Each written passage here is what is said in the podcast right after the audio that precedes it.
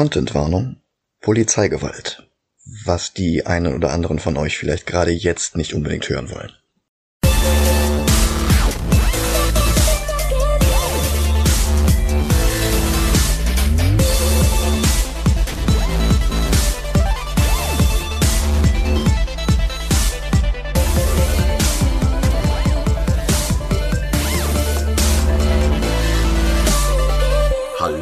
Willkommen zu Movie Gilantes.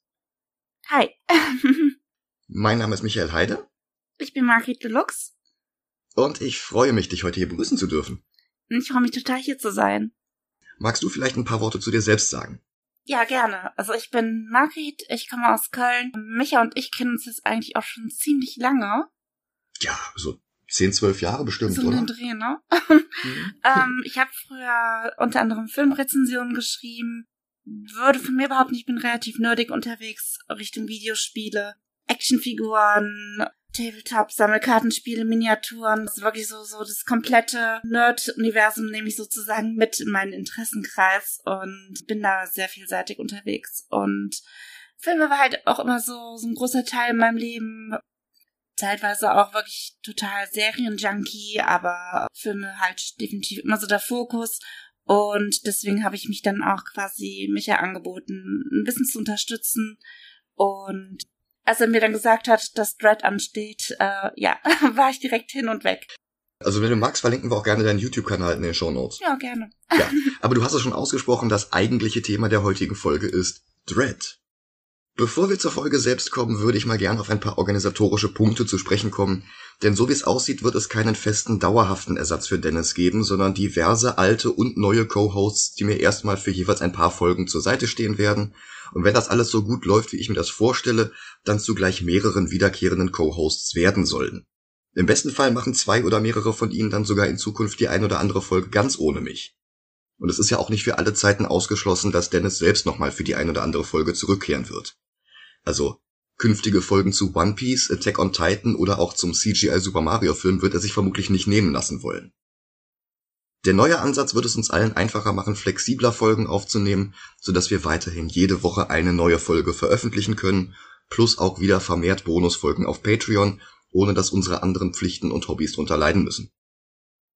Was dieser neue Ansatz für die Movie Gilantes Ranking-Liste heißen wird, die ja bisher einen enorm starken Einfluss durch Dennis gehabt hatte, das müssen wir uns noch langfristig überlegen. Fürs erste ranken wir neue Filme in die bestehende Liste hinein. Wobei die Star Wars Filme, die Slasher Filme, die Hitchcock Filme und die Zeitreisefilme ja ohnehin eigene Listen haben und eventuell in Zukunft hinzukommende Genres wie Verfilmungen von Videospielen oder Actionfiguren Franchises werden dann aller Wahrscheinlichkeit nach auch eigene Listen bekommen. Bei der Gelegenheit kann ich auch gleich ankündigen, neben Hitchcock steht noch ein zweiter, wenn auch stilistisch völlig anderer Regisseur in den bisher noch sehr grob umrissenen Startlöchern eine eigene Rezensionsreihe innerhalb des Movie Gilantes Schirms zu bekommen, aber Näheres dazu, wenn es in Spruchreife näher rückt. Ich kann mir auch ein Special vorstellen, in dem ich mit den aktuellen und zukünftigen Co-Hosts durch die Movie Gilantes Liste gehe und wir dann alle zusammen einmalig eine Handvoll Filme neu ranken oder sowas. Aber das muss ich alles noch mit allen KandidatInnen klären, aber das halte ich erstmal für einen vernünftigen Ansatz. Wer von euch also gerne entweder nochmal oder zum ersten Mal eine Folge mit mir aufnehmen möchte, meldet euch ruhig, dann schauen wir mal, wie das alles passt. Über die bekannteste Figur aus der britischen Science-Fiction-Satire-Reihe 2000 AD hatte ich ja in Folge 119 schon eigentlich alles gesagt. Damals hatte ich mit Dennis und einem kurzen Cameo von Milena die erste Verfilmung des Stoffes besprochen von 1995 mit Sylvester Stallone in der Hauptrolle und Danny Cannon auf dem Regiestuhl. Und es war bizarr, wie eng der Film visuell an die abgefahrenen Comics heranreichte, zumindest wo immer er das wollte, und wie weit sich die Figur, die Welt, aber auch der Ton insgesamt von Dreads satirischen Wurzeln entfernte. Stallone nahm dauernd seinen Helm ab. Niemand schien sich einigen zu können, ob der Film jetzt Satire, ernsthafte Action oder irgendwas dazwischen sein sollte. Und Rob Schneider als Sidekick hat in einer Tour genervt. Gibt es eigentlich irgendeinen Film, mit dem Rob Schneider nicht nervt? Muss ich mal so, so, so fragen. Also, Das ist eine unglaublich gute Frage. Also meistens ist er ja irgendwie bei diesen Adam Sandler-Dingern so im Hintergrund als, als Gaststar. mh. aber das muss man sich mal so durch den Kopf gehen lassen, dass der sein Geld damit verdient, dass er den Menschen voll auf den Keks geht. Mhm. Also der war halt auch damals. Und das ist noch nicht mal Politiker. Ach, der war bei äh, Kevin allein zu Hause 2. als der Concierge. Das war okay. Okay, da war, da war der so unauffällig, dass ich das jetzt überhaupt nicht auf dem Schirm hatte. Ja. Aber ansonsten halt wirklich alles völlige Kacke und, und oft auch irgendwelche äh, rassistischen Klischees von irgendwelchen, äh, weiß ich nicht, Scheichs oder sowas. Asian Minister, ui. Puh. Das Budget von knapp 90 Millionen Dollar hatte der erste Judge Dredd Film zwar international gerade soeben wieder reingeholt, aber in den 90ern mussten Blockbuster ihre Kosten allein in den USA wieder einspielen, um nicht als Flop zu gelten. Und davon war die Produktion dann doch sehr weit entfernt. Dazu kamen vernichtende Kritiken, vor allem aber die Streitereien zwischen Cannon und Stallone mit ihren sehr unterschiedlichen Visionen für den fertigen Film. Das alles führte dazu, dass letztlich niemand eine Fortsetzung wollte. 13 Jahre später begannen dann die ersten Planungen, das Franchise zu rebooten. Für das Drehbuch fand sich schnell Alex Garland, der sich als Autor von Danny Boyles Filmen The Beach, 28 Days Later und Sunshine einen Namen gemacht hatte eigentlich sollte Judge Death als Schurke herhalten, aus Kostengründen erzählte das Reboot dann aber einen einfachen Tag im Leben von Dredd bei einem Einsatz in einem Hochhaus, nicht ganz unähnlich zum ziemlich genau parallel entstandenen indonesischen Kracher The Raid. Die Regie hatte Duncan Jones übernehmen sollen, der dann aber nicht zum eher ernsten Ton des Drehbuchs oder zu den bodenständigen Production Designs von Jock passte, über den wir übrigens schon bei The Losers gesprochen haben Jones wollte den Charakter so bissig satirisch überspitzt wie in den Comics präsentieren, und er drehte dann stattdessen das kleine Meisterwerk Moon mit Sam Rockwell. Letzten Endes fiel die Wahl auf Pete Travis, dessen Rashomon-Thriller Vantage Point mit Sigourney Weaver, Dennis Quaid und Matthew Fox gerade sein 40 Millionen Dollar Budget knapp vervierfacht hatte. Die Dreharbeiten fanden von Ende 2010 bis Anfang 2011 in Johannesburg und Kapstadt statt. Alex Garland war ständig zugegen und übernahm dann sogar die komplette Post-Production, Travis durfte den Schneideraum gar nicht mehr betreten. Im Grunde wurde Dread also das inoffizielle Regiedebüt von Alex Garland, ein paar Jahre vor seinen Erfolgen Ex Machina und Annihilation. Es gab nur ein Problem. Die Produktion in 3D mit speziellen Zeitlupe-Kameras, die 4000 hochauflösende Bilder pro Sekunde ermöglichten, sorgte zwar für eine unfassbar durchgestylte Optik, blies allerdings auch leider die Produktionskosten ungeheuer auf. Trotz Beschränkung auf einen einzigen Schauplatz, trotz Dreharbeiten in Südafrika statt in Kalifornien, kostete der Film letztlich irgendwas zwischen 30 und 45 Millionen Dollar, und dank seines R-Ratings war die Zielgruppe arg begrenzt. Etwa zur selben Zeit liefen in den Kinos außerdem so unterschiedliche Filme an wie End of Watch, The Master, Hotel Transylvania, Looper und Pitch Perfect. Und im Monat drauf gesellte sich dann auch noch der zweite Taken dazu. Starke Konkurrenz und Dredd landete am Ende bei gerade mal 41 Millionen Dollar. Dabei war er ziemlich gut. Mhm. Die Geschichte hatte tatsächlich eher beengte Dimensionen. Aber um Dredd einer neuen Generation an Publikum vorzustellen, war das gar nicht so verkehrt. Die Kostüme und Sets waren ernster, härter, aber immerhin ließ Dredd seinen Helm auf.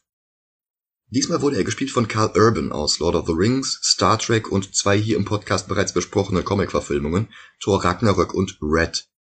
Mittlerweile kam natürlich auch noch die Serie The Boys, basierend auf dem Comic von Garth Ennis und Derek Robertson hinzu. Und irgendwann werde ich mich wahrscheinlich auch noch durch die Manhwa-Adaption Priest quälen müssen. Aber Dread habe ich damals beim Blu-ray-Release gesehen und sehr gemocht. Du auch, ne? Absolut. Also ich habe den nicht im Kino gesehen. Ich habe damals äh, durch den Freundeskreis äh, wurde der Film halt total gehypt und ich denke mir, ach komm, gibt's mal eine Chance. Der 95er Dread war halt wirklich okay-ish auf gewisse Art und Weise. Und ich hatte zuvor auch, glaube ich, The Raid gesehen und da dachte ich mir so, ja, hm, soll ja relativ ähnlich sein. Vielleicht ist es auch nur ein Judge Raid, aber ähm, Aber ich habe ihm dann doch eine Chance gegeben und äh, tatsächlich hat er sich direkt in mein Herz gespielt. Und also im Nachhinein merke ich halt auch wirklich so an der Bildsprache, an diesen ganzen atmosphärischen Dingen total die Handschrift von Alex Garland. Mhm. Also ich liebe ja auch Annihilation und Ex Machina. Da merkt man so wirklich so diese ruhige Bildsprache, die wirklich sehr fokussiert ist. Das hat mich halt wirklich direkt vereinnahmt und nicht mehr losgelassen seitdem. Mhm. Normalerweise würde jetzt hier der Moment kommen, an dem wir den Film nochmal ansehen, Allerdings hatte ich beim letzten Mal meine Kopfhörer nicht finden können, als wir dieses Intro eigentlich aufnehmen wollten. Die waren auch nur an einem Ort, an dem ich viermal geguckt hatte. Also. Deswegen hatten wir den Film dann diesmal doch zuerst gesehen, aber für alle, die den nochmal nachholen möchten, machen wir hier trotzdem unseren kurzen Pausenjingle. Bis gleich.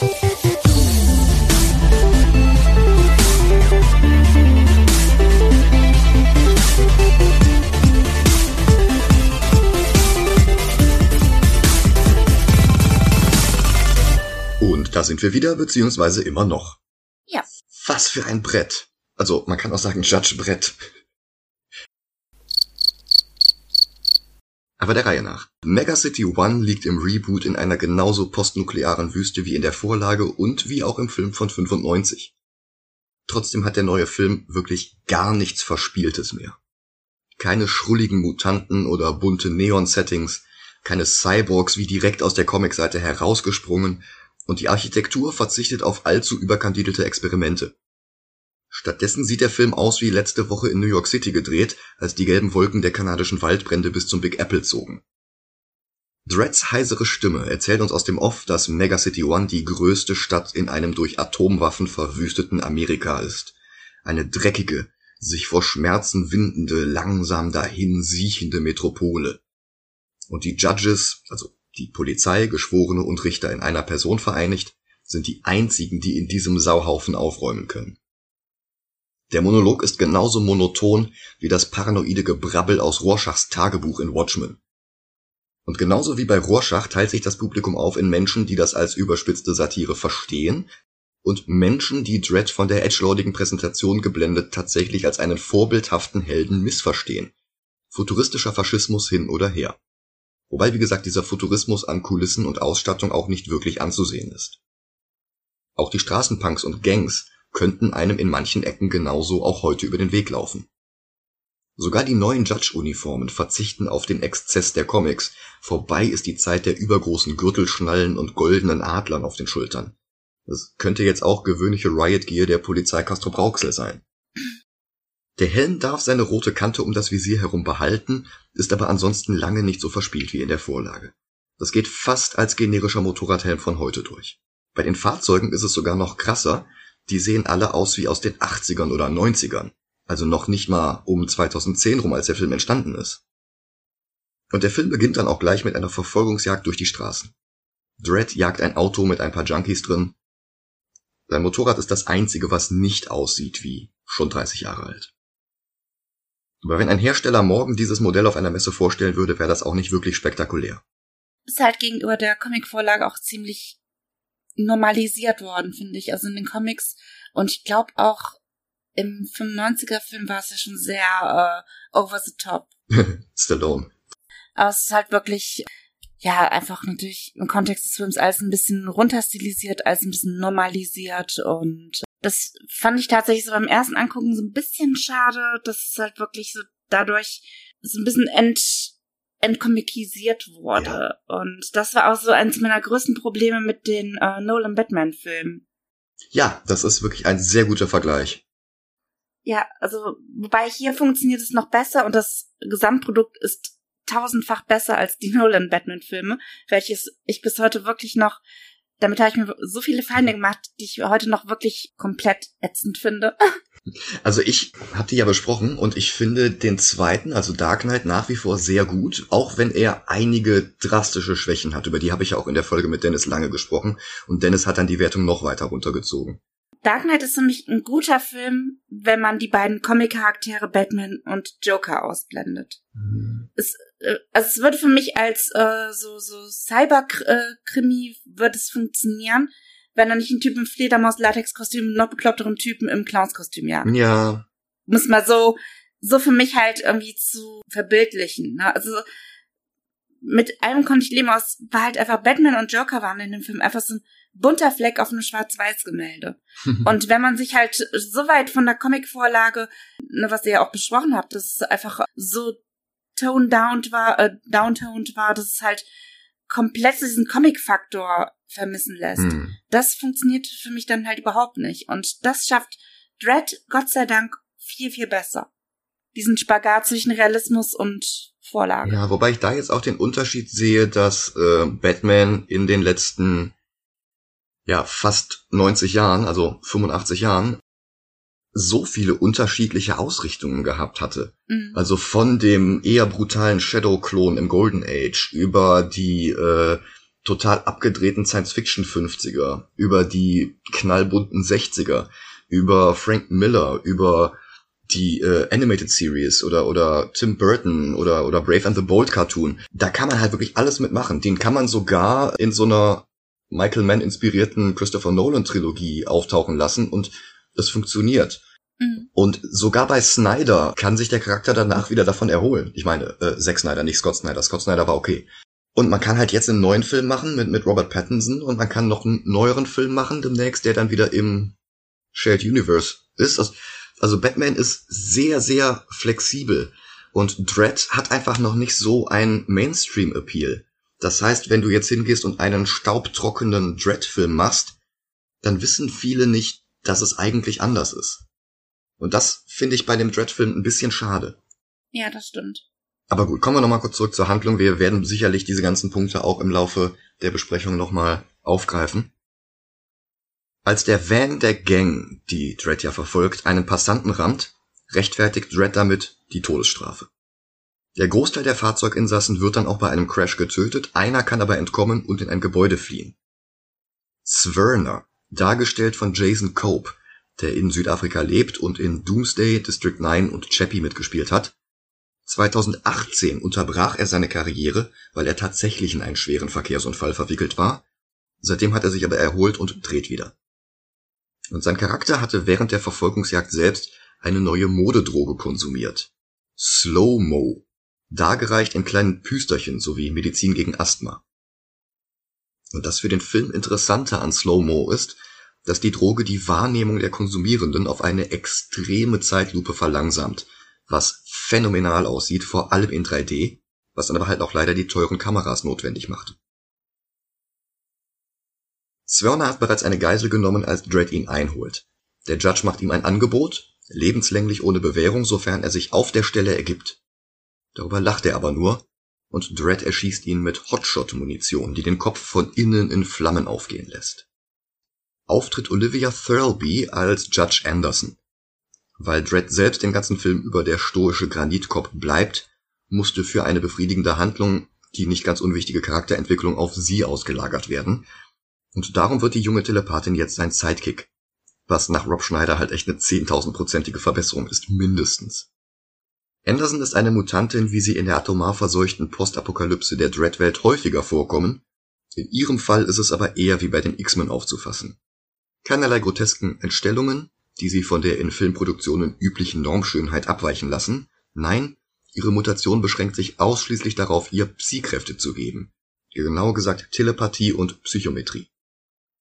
Sie demonstriert diese Fähigkeiten, indem sie Dreads Psyche liest, obwohl sie nicht mal im selben Raum steht. Beeindruckt ist er aber immer noch nicht von ihr, denn bei ihrer theoretischen Prüfung hatte sie drei Punkte zu wenig, was sie eigentlich von der praktischen Prüfung ganz ausschließt.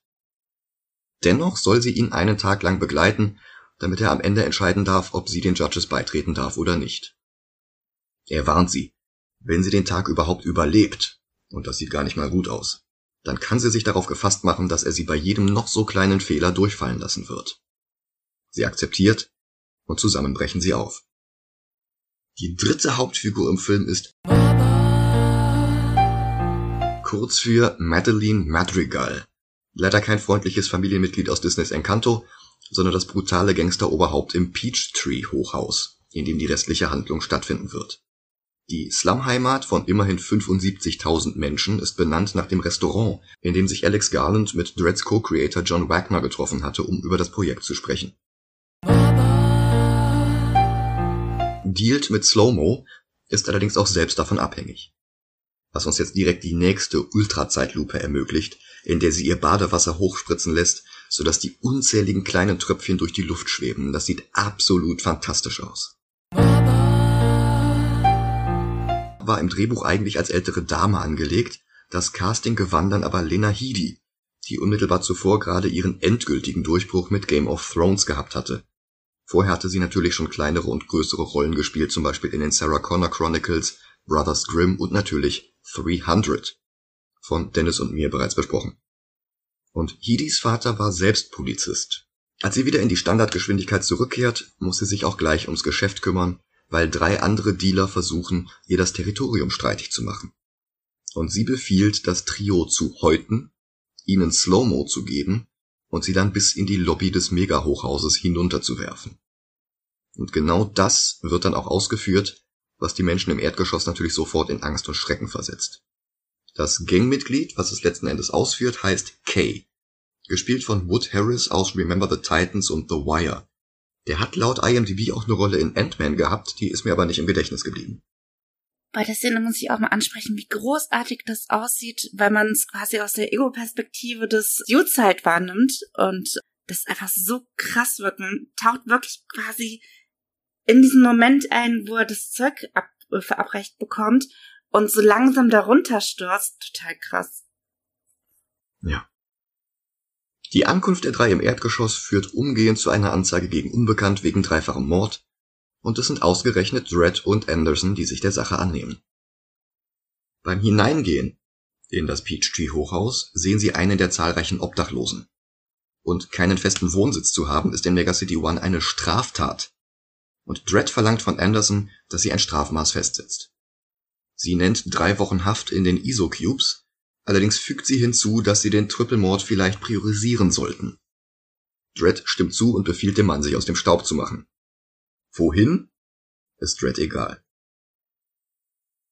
Dann macht er mit Andersons Performance-Test weiter. Er fragt, warum sie überhaupt Judge werden will. Und sie antwortet, sie will etwas bewirken. Er bewundert sie dafür, dass sie immer noch glaubt, das zu können. Als sie an den drei widerlich zermatschten Leichen ankommen, erkennt Dredd Spuren eines Slow-Mo-Inhalators. Die Zentrale identifiziert die drei Opfer als aktenkundige Junkies und Anderson schlussfolgert an der Grausamkeit des Verbrechens, dass hier jemand plakativ bestraft wurde, um als Warnung für Dritte zu dienen. Ein Sanitäter hat auch schon eine Ahnung, wovor damit gewarnt wurde, nämlich davor, sich mit Clan anzulegen. Dredd und Anderson rufen Akte auf und der Sanitäter gibt uns noch etwas Exposition über sie, garniert mit Flashbacks, die noch einmal Grausamkeit in den Vordergrund rücken. Sie hatte im obersten Stockwerk angefangen, feindliche Gangs zu vertreiben und ihr Revier zu annektieren, mittlerweile kontrolliert sie den gesamten Megawolkenkratzer. Anderson schlägt vor, schnell und hart zuzuschlagen, und genau das versuchen sie dann auch. Als Dredd anmerkt, dass Anderson gar nicht ihren Helm trägt, erklärt sie das damit, dass Helme ihre psychischen Kräfte stören. Dredd kontert, dass eine Pistolenkugel ihre Kräfte um einiges mehr stören könnten. Aber für uns ist es natürlich praktisch, die beiden Hauptrollen an mehr als an der Körpergröße unterscheiden zu können. Wie sie die Tür des Apartments sprengen, indem sie Gang vermuten, das wird uns aus der Perspektive von Slow-Mo-Süchtigen im Inneren gezeigt was die Action auf ein irrwitzig langsames Tempo abbremst. Dredd lässt Anderson das Strafmaß für die Anwesenden festlegen und ihre Fähigkeiten lesen die Gedanken von einem von ihnen, von Kay, also eben jener Mörder, für den sie überhaupt hergekommen sind. Sie ist sich zu 99% sicher, dass er der Schuldige ist, was Dredd aber nicht ausreicht, um die Todesstrafe auszusprechen und auch zu vollstrecken. Das Franchise mag Satire sein, aber dieser fiktive Charakter zeigt mehr Zurückhaltung als manch echter Polizist der Gegenwart. An der Stelle sollte ich hinzufügen, dass wir diese Folge vor den Ereignissen der letzten Woche aufgenommen haben. Ich wollte den Satz jetzt aber auch nicht rausschneiden. Er will Kay erstmal auf die Wache mitnehmen, allerdings beginnt der Film dann jetzt auch mal langsam mit der Eskalation. Die beiden Judges werden nämlich auf den Security-Kameras entdeckt von einem Hacker, gespielt vom jungen Domhnall Gleeson, vor seinem Durchbruch mit Black Mirror, Star Wars und Alex Garlands Ex Machina. Er berichtet davon, die sofort einen kompletten Lockdown anordnet. Ihre Männer erobern den Security-Raum und Gleason teilt der Sektorkontrolle mit, dass sie einen Security-Test durchführen und alle aus Peachtrees abgehende Notrufe ignoriert werden sollen. Die nächste Szene ist einer der wenigen lustigen Momente im Film. Im Aufzug liest Anderson die Gedanken von Kay und sagt voraus, dass er Dredd die Waffe abnehmen will. Dredd antwortet, Yep. Anderson stellt daraufhin fest, dass Kay seine Meinung geändert hat und Dredd antwortet im selben Clint Eastwood Tonfall wie vorher, Jupp. Also das finde ich großartig. Davon ist ein bisschen zu wenig im Film. Das stimmt, das hätte halt alles ein bisschen aufgelockert, finde ich. Und zeigt halt auch einfach gut diese Interaktion zwischen Dredd und Anderson. Und das ist halt so viel Potenzial, was halt leider nicht genutzt wurde. Es ist halt im Endeffekt, wirkt es sich jetzt nicht so arg aus, aber es hätte den Film noch so ein bisschen aufgewertet. Ja, da frage ich mich dann auch wirklich, wie die Duncan Jones Version von dem Film ausgesehen hätte. Und ob Garland dem auch immer so dazwischen gefunkt hätte. Naja. Sie wollen gerade das Gebäude verlassen und den Obdachlosen von vorhin gleich mitnehmen, als plötzlich eine Sirene ertönt und die Sicherheitsbunkertüren an den Eingängen heruntergelassen werden, genau auf den Obdachlosen. Auch das offene Dach des Gebäudes wird verriegelt. Die Notbeleuchtung schaltet sich ein und dann hält eine Anspreche durch die Lautsprecher von Peachtrees. Sie verkündet, dass der Lockdown beibehalten wird, bis die beiden Judges im Gebäude tot sind. Die Zivilbevölkerung soll sich in ihre Wohnungen in Sicherheit bringen, bevor die Schießerei beginnt. Wer den Judges zu helfen versucht, ist auch des Todes. Dredds Funkgerät nach außen wird blockiert und dann beginnt auch schon das Chaos. Dredd fragt Anderson nach ihrer Strategie, sie empfiehlt Gasgranaten, also stecken die zwei sich schon mal ihre Atemgeräte in den Mund. Und während sich das grün qualmende Gas ausbreitet, schießt Dredd auf alles, was sich ihnen in den Weg stellt. Der nächsten Fuhre Gangster macht Dredd eine Ansage, sich zu ergeben, aber die halten sich für stärker. Dredd zeigt keine Gnade. Anderson schon, aber Dredd sagt, Angriff auf Judges wird mit dem Tod bestraft und sie drückt nicht ganz glücklich ab. Und er schießt selbst einen von ihnen. Und das Gesicht brennt sich in ihr Gedächtnis ein. Als sie sich in der Krankenstation des eben noch so hilfsbereiten Rettungssanitäters zurückziehen wollen, lässt er sie nicht hinein. Die Räumlichkeiten sind neutraler Boden, da darf er den Judges kein Asyl bieten. Dredd kann es nicht fassen, aber der Mann bleibt eisern. Dredd und Anderson sind bereits so gut wie tot, daran kann auch er nichts mehr ändern. Also braucht er sich und seine Station auch gar nicht erst zu gefährden. Anderson fragt Dredd, was sie angesichts der Umstände mit dem Verdächtigen machen sollen, aber Dredd sieht nur zwei Möglichkeiten. Kay freilassen oder ihn weiter mitschleifen, und freilassen kommt nicht in Frage. Also Planänderung. Anderson klingelt an einer Wohnungstür, als geöffnet wird, hält sie der Bewohnerin den Mund zu. Ihre telepathischen Fähigkeiten teilen ihr mit, dass die Frau ein Baby hat. Der Vater des Kindes sucht gerade mit den anderen Gangmitgliedern nach den Judges. Die Frau verrät ihnen, mit welchem Aufzug sie in die oberen Stockwerke gelangen, denn je weiter die Judges von ihr und ihrer Familie entfernt sind, desto sicherer ist es für sie. Und dann fällt Andersons Blick auf ein Foto des Kindsvaters, und es ist natürlich genau der Typ, den sie auf Dredds Drängen hin vor wenigen Szenen erschossen hat was ihr vorher schon schlechtes Gewissen alles andere als verbessert. Hacker Donald Gleason erkennt über die Sicherheitskameras, wie viele von Gang bereits dasselbe Schicksal getroffen hat wie den Vater des Babys, und sie sehen, dass die Judges im Fahrstuhl nach oben sind. Sagt, dann gibt es halt die harte Tour. Dredd sieht das genauso. Er lässt Anderson zurück, damit sie auf Kay aufpasst, dann schreitet er davon. Sollte er nicht wiederkehren, dann soll Anderson dafür sorgen, dass sie nicht lebend in die Finger bekommt. Alleine schreitet er durch die Gänge, während Anderson von Kay angequatscht wird. Er pflichtet Dredd bei, weil es sonst extrem unangenehm für die junge Mutantin werden könnte. Dann will er ihre Fähigkeiten testen und fragt, woran er denkt, woraufhin der Film uns das zeigt. Seine Vorstellung davon, wie er Sex mit ihr hat. Sie lässt sich keine Einschüchterung anmerken, aber der Typ lacht sie trotzdem aus. Dredd wird in der Zwischenzeit von gefunden und ihre Männer eröffnen das Feuer auf ihn mit Gatling Guns und Strahlenpistolen. Auch sie selbst greift zum Gewehr, der Gesichtsausdruck entschlossen. Dredd stellt seine Lawgiver-Pistole auf Explosivgeschosse und ballert zurück. Nach gefühlten 20 Minuten, ohne dass Slow-Mo eingesetzt wird, ist die Action dann vorbei und der Staub darf endlich damit anfangen, sich zu legen. Wird noch eine Weile dauern. Danach finden die Verbrecher bloß die Leichen der Judges nicht.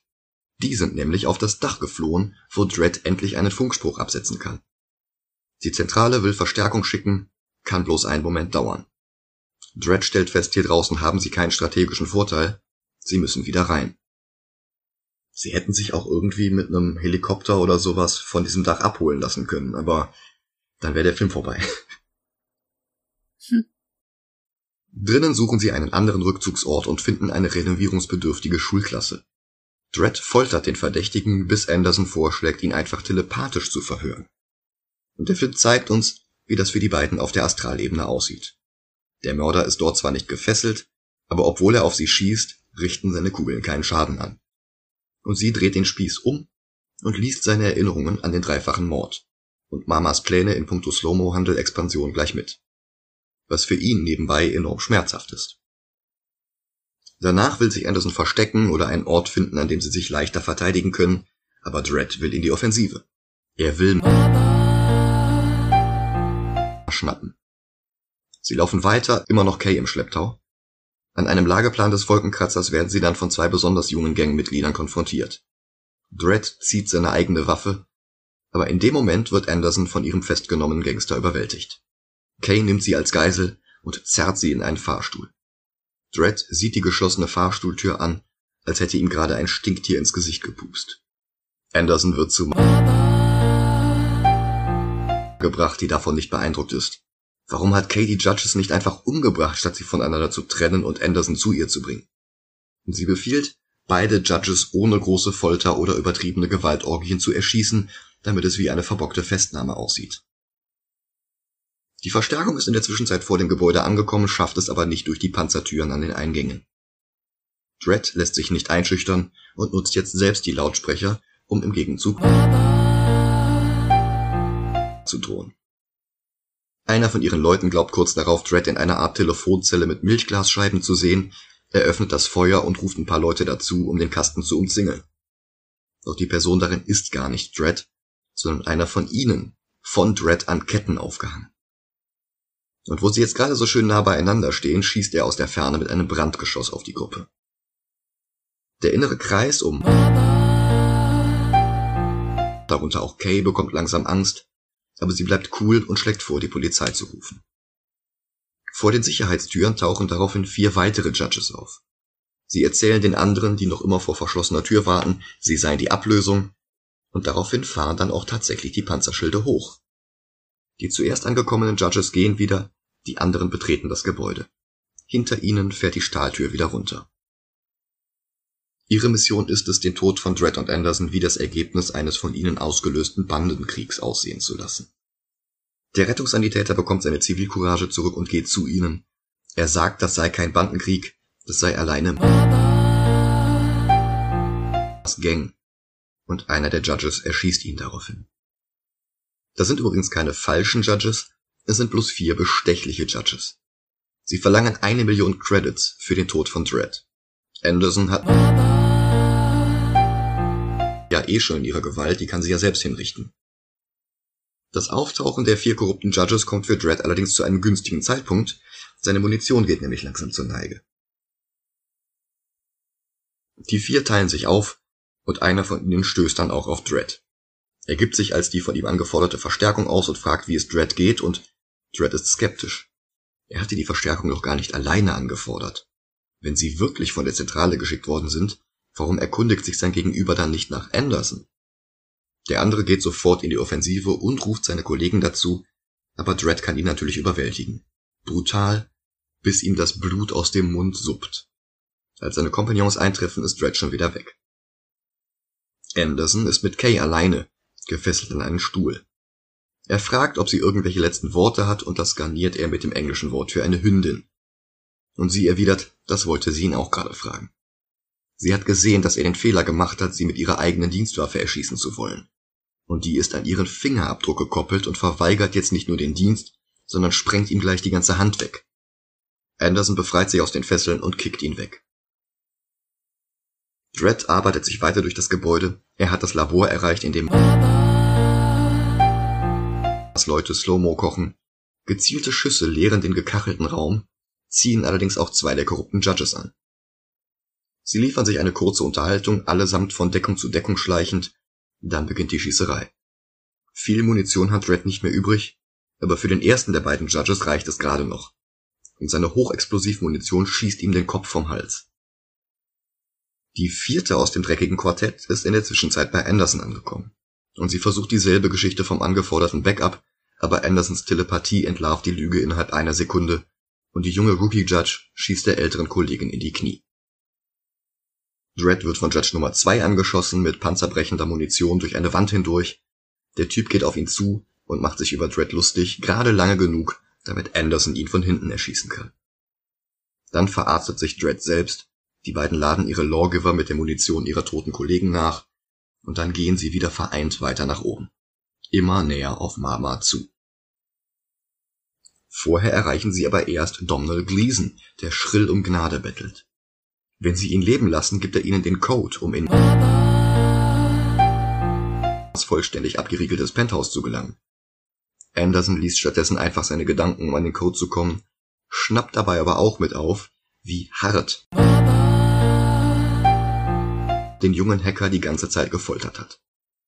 Sie betrachtet ihn somit als Opfer, nicht als Täter und lässt ihn laufen. Dredd ist schockiert. Wie kann sie es wagen, einen Verbrecher nicht festzunehmen oder gleich hinzurichten? So ein grober Fehler kostet sie das Bestehen ihrer Prüfung. Und sie sagt, durch die Prüfung ist sie doch ohnehin schon durchgerasselt, als sie sich ihre Waffe hat wegnehmen lassen. Aber bis ihr Durchfallen offiziell ist, darf sie immer noch Urteile sprechen. Und das beinhaltet Freispruch. Dredd bleibt stumm, scheint aber beeindruckt von ihrer Entschlossenheit und ihrer schlüssigen Argumentation. Sie laufen immer weiter auf Sweet zu, die Szene wirkt fast wie ein Third-Person-Shooter. Als sie erreichen, hat die sich bereit ein Gerät ans Handgelenk geklemmt und ihre Bodyguards schaffen es Anderson anzuschießen. Dredd steht noch, also erklärt sie ihm, was es mit dem Transmitter in ihrem Arm auf sich hat. Sie hat das gesamte Stockwerk mit Sprengstoff gespickt. Wenn ihr Herz zu schlagen aufhört, geht das gesamte Hochhaus in die Luft. Und mit ihm alle Menschen darin. Auch die Unschuldigen, die nicht woanders wohnen können. Dredd kann sie aber auch nicht gehen lassen. Also schießt er. Sie bricht zusammen, ihr Herz schlägt aber noch. Und er verurteilt sie zum Tod, verpasst ihr eine Ladung Slow-Mo und wirft sie aus dem Fenster. Sein etwas waghalsiger Plan. Das Slow-Mo lässt sie lange genug am Leben, bis sie unten im Erdgeschoss ankommt, und das ist weit genug vom Auslöser an den Bomben entfernt, dass das Signal ihres Transmitters dort nicht mehr ankommt.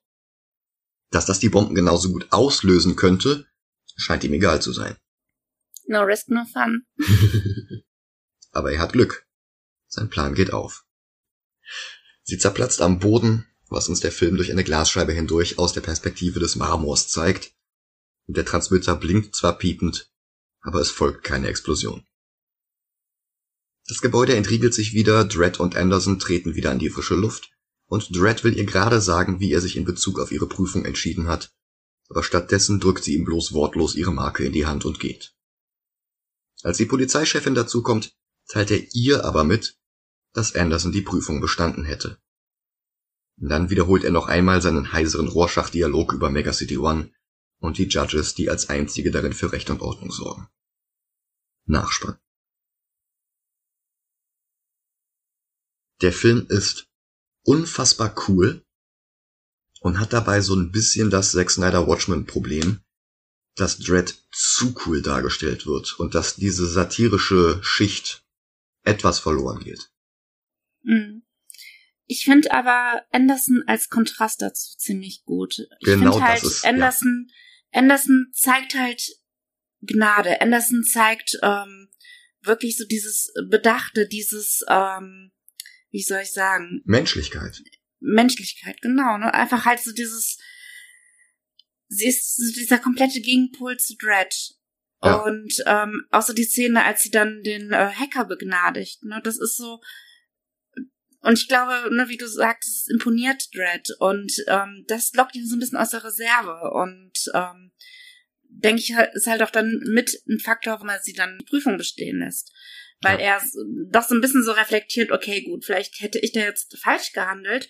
Er erkennt so ein bisschen so, dass er schon so lange in diesem Beruf ist oder in dieser Tätigkeit ist, dass er einfach so diesen, diesen, diesen Tunnelblick hat. Und dann kommt Anderson, so eine junge Frau daher und zeigt einfach mal so ganz ungeniert äh, Menschlichkeit.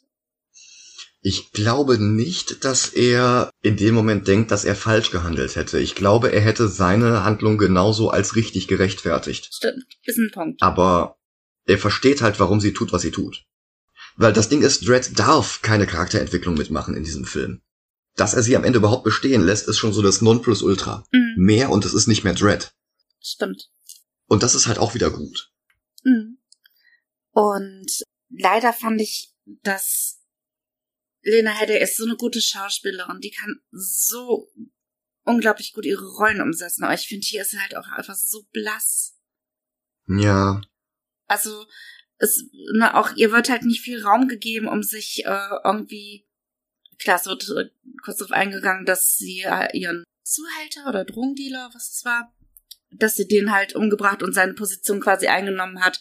Aber das war's. Mehr, mehr wird ihr nicht zugestanden. Und sonst muss sie einfach nur als das namengesichtige Badass in diesem Film herhalten. Und das finde ich halt auch einfach wieder so schade, ne? Ja, das stimmt. Aber das ist halt, in dem Film ist nicht genug Platz, als dass sie jetzt auch noch irgendwie Tiefe hätte bekommen können. Mhm. Und das ist auch kein Film, bei dem du Tiefe willst. Ich denke, es liegt halt auch mit daran, dass Mama halt kein Charakter ist, der in den Comics vorkam. Dadurch halt auch einfach nicht diese etablierte Hintergrundgeschichte hatte. Und Ja. ich denke, man hätte durchaus, wenn es ein Charakter mit mehr Tiefe gewesen wäre, schon aus der Vorlage, damit halt auch ansatzweise arbeiten können. Ich meine, okay, der Film ist sehr kurzweilig, geht eineinhalb Stunden. Stunde 35, ja. Mhm. Und ist halt in sich halt auch sehr entschleunigt, was natürlich auch durch die ganzen Slow-Mo-Szenen noch dazu äh, auf die Spitze getrieben wird. Ähm, ich denke, länger hätte er es auch nicht bei dem Tempo bleiben dürfen, weil es wäre sonst zu langatmig gewesen. Ähm, den Film zu beschleunigen, um halt dann mehr, mehr reinzubringen, hätte irgendwie den Stil des Films, glaube ich, zu arg verändert. Also es ist halt wirklich schwierig, da diesen, diesen Spagat hinzukriegen zwischen Drive des Films und, ähm, und Hintergrundinformationen. Ich glaube, der Charakter hätte etwas mehr Tiefe gehabt, wenn er wirklich von einer älteren Frau gespielt worden wäre, so wie es Garland ja eigentlich geplant hätte. Weil dann hättest du den Kontrast gehabt zwischen so einer, so einer älteren Dame und dieser unfassbar brutalen, gnadenlosen Attitüde. Mhm. Cersei Lannister ist dann halt etwas weniger Kontrast. Ja. Aber also es funktioniert, sie spielt die Rolle trotzdem gut. Sie hat halt bloß nicht Ja, wirklich klar. viel Platz zur Entfaltung. Mhm.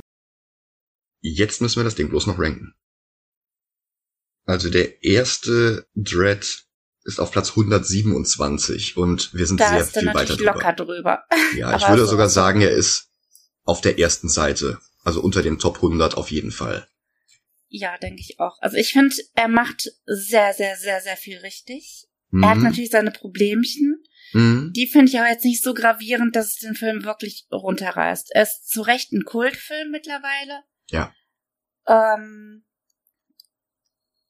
ich finde halt so ein bisschen so, ne, wie du auch schon gesagt hast, so dieses satirische Element der Comicvorlage geht halt in dem Film etwas unter. Es wird nicht irgendwie, die Zuschauenden werden halt, finde ich, nicht ausreichend auf dieses Überspitzte hingewiesen. Mhm. Der Film hätte da einfach ein bisschen mehr Raum zum Atmen geben müssen, um halt das Gesehene einzuordnen. Ja, so, ein- so ein Paul Verhoeven wäre großartig gewesen.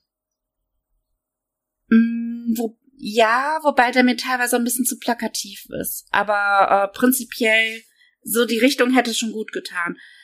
Wobei ich da halt auch, da sehe ich halt wieder die äh, Handschrift von Alex Garland, ähm, Mhm. auch bei Annihilation. Er hat halt Dinge angedeutet, ohne die zu weit auszuarbeiten.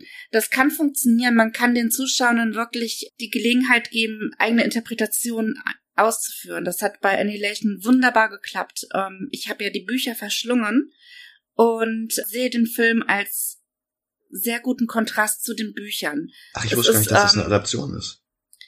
Äh, die Originalbücher, oh, die Bücher sind von Jeff Vandermeer. Die Bücher sind unglaublich gut. Ich habe die wirklich dermaßen verschlungen. Und Garland schafft es wirklich aus vorhandenem Material was Neues zu erschaffen. Im Film wird ja das Zitat verwendet, der Schimmer ist wie ein Prisma, der Dinge verändert.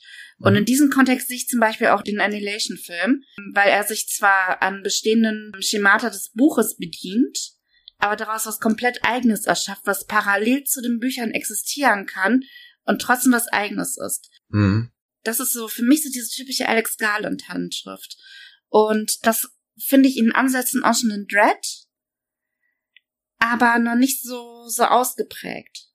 Hm, ja. Und in Dread wird es zu sehr auf, ich zeige etwas, ohne dass das Gezeigte das einordnet. Und das konnte Annihilation viel, viel besser. Hm. Aber ich glaube, Brad war ja auch wirklich mit eines der ersten Regieprojekte, was er dann übernommen hatte. Ja. Und was er halt dann auch eben, äh, da habe ich, glaube ich, letztens erst noch was zu gelesen, dass ähm, der Hauptdarsteller aus Brad, äh, Carl Urban. dass er, glaube ich, sogar gesagt hat, dass der ursprüngliche Regisseur von Dread eigentlich kaum was äh, noch am Film übrig gelassen hat. Dass Alex Garland halt wirklich dann äh, die Zügel früh übernommen hat, weil es halt eben zum Twist mit dem Regisseur, mit dem ursprünglichen Regisseur kam, das Studio unzufrieden war. Und ich denke, es war im Endeffekt die bessere Entscheidung, weil Garland ja auch das Drehbuch geschrieben hat und da halt auch viel besser umsetzen konnte, was er quasi geschrieben hat. Nur, Mhm. dass ich denke halt, dass da noch zu viel Vorarbeit vom Regisseur oder vom Studio war, um da halt wirklich sich komplett zu entfalten. Also da, das, da versuche ich jetzt mal so ein bisschen für mich Garland in Schutz zu nehmen, weil ich weiß, dass er es drauf hat. Und bis dahingehend aber dann auch schade finde, dass Brett das nicht so komplett zeigen kann. Hm. Und ähm, ich gucke mich gerade mal so ein bisschen durch die Liste. Also Dark Knight, da haben wir eben drüber gesprochen, der ist auf 89. Mhm. Also da sehe ich Red auch weiter drüber. Hm. The Crow auf 85. Hm. Da wird es schon schwierig, weil Crow ist halt auch einfach für sich genommen ein Meisterwerk. Hm. Ein zeitloser Kultklassiker, der auch vieles richtig macht. Ich mochte auch Wonder Woman total. Also bis Wonder Woman rauskam, war für mich, und dafür werden mich wahrscheinlich einige lynchen wollen, Green Lantern der beste DC-Film der letzten Jahre. Da werde ich dich nicht für lynchen. Ich ähm, bin nur äußerst verwirrt. Ähm, weil, also, da muss ich jetzt mal kurz diesen Punkt zu Green Lantern schlagen. Mhm. Green Lantern war für mich halt, der hat sich für mich auf eine gewisse Art und Weise nicht ernst genug genommen, um halt einfach so dieses für mich irgendwo teils spießige DC-Universum zu passen.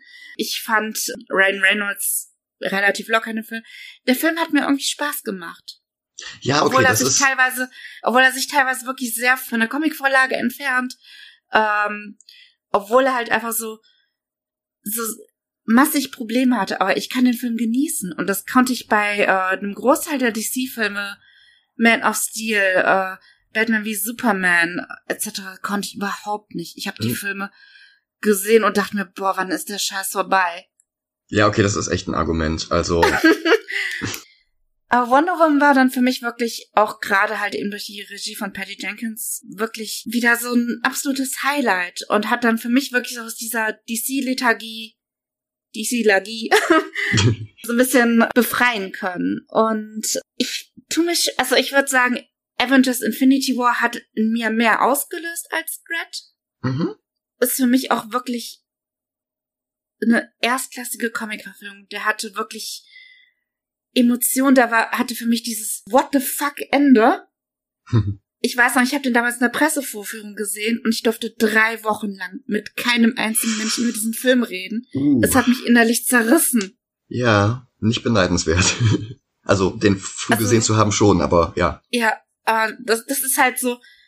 Mittlerweile gehe ich ja nicht mehr Pressevorführungen, aber das hat mich damals wirklich komplett fertig gemacht, diesen Film gesehen zu haben. Du weißt, was da passiert und du kannst mit niemand drüber reden. Hm. wenn ich mir so die Plätze angucke, also klar, Dark Knight sehe ich weit unter Dread, weil Dark Knight ist für mich einfach so ein bisschen Style over Substance. Ja, Und ähm, Teilweise. Ich finde Christopher Nolan leider auch ziemlich überbewertet. Ähm, Wonder Woman hat, finde ich, weitaus gute Stärken. Aber zum letzten, äh, zum, zum Finale hin sackt der Film komplett ab und verliert sich so in dieser sechsneiderischen Belanglosigkeit. Hm.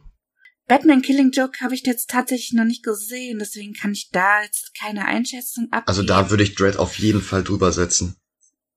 Killing Joke versaut die Vorlage etwas zu sehr.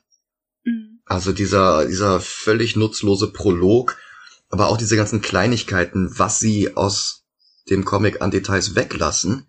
Und ähm, nee, also da würde ich dann schon sagen, ziehen wir den drüber. Und das ist so schade, weil ich möchte meinen, bei so Zeichentrickverfilmungen, äh, die Comics zu filmen, ist es einfacher, an der Vorlage zu bleiben. Hm. Möchte man meinen. Also so, ich kenne jetzt wenig äh, Zeichentrickfilme, die auf äh, Comics basieren. Ähm, oder jetzt eben halt auch eben ähm, komplette Storylines wie jetzt Killing Joke verfilmen. Hm. Aber es wäre jetzt so mein Gedanke gewesen, so, ja, der wäre näher am, am Comic dran. Ich will jetzt nicht zu weit abschweifen, aber nur ganz kurz. Genau. Die zwei Probleme von Killing Joke sind, die Vorlage ist nicht lang genug, das heißt, sie mussten den Plot strecken. Und das zweite ist, äh, diese gesamten DC Animated Movies haben einen House-Style. Und äh, diese Brian Bolland ähm, Comic-Seiten durch diesen etwas schlichteren Stil zu ersetzen, das opfert halt zu viele Details. Mhm.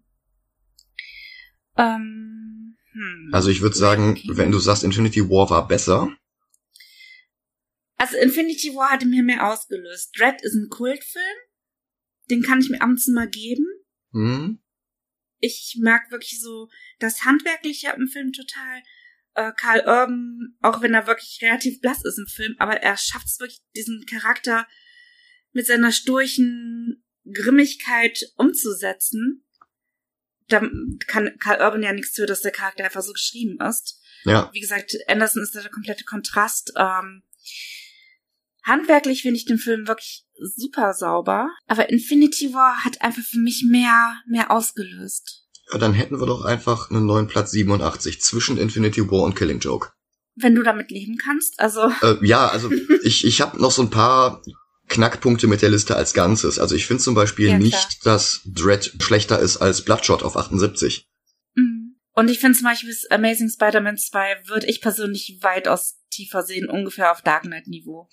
Äh, ich, ich sehe Dark Knight höher, aber Spider-Man nicht zwangsläufig tiefer, wobei mich das damals selbst überrascht hatte, als ich den für die Folge nochmal gesehen hatte.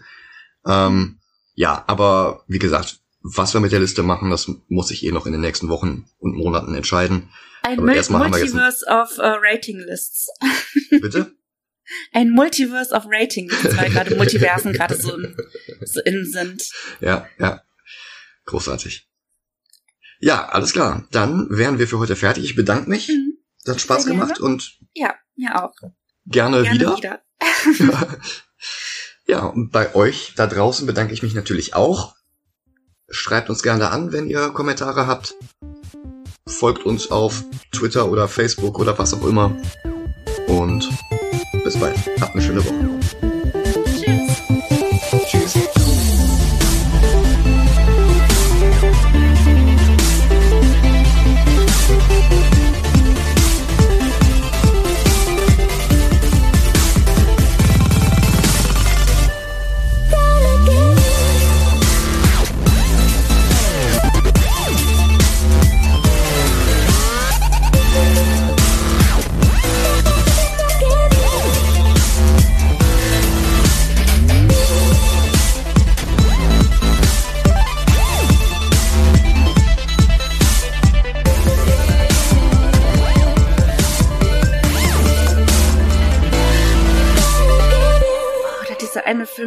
Irgendwie verschiedene Tieraspekte hatte. Oh Mm, ja, Manimal, glaube ich, oder? The Animal, glaube ich, oder? The Animal, ja. Manimal war hier der, wie hieß denn der, der sich in einen Panther verwandeln konnte mit, oh, war das Simon McCorkindale oder? Aber ich denke, irgendwo in der weiten Welt da draußen wird es auch Menschen geben, die ihn in seinen Rollen mögen. Ja, Adam Sandler. Das ist aber, glaube ich, der- der einzige. so, pass auf, ich hab's, äh, äh, Manimal hieß im Deutschen ein Fall für Professor Chase. Und äh, das war tatsächlich Simon McCorkindale und der konnte sich in, in Tiere verwandeln. Also, ja. Gut, äh, wir kommen brachial vom Thema ab.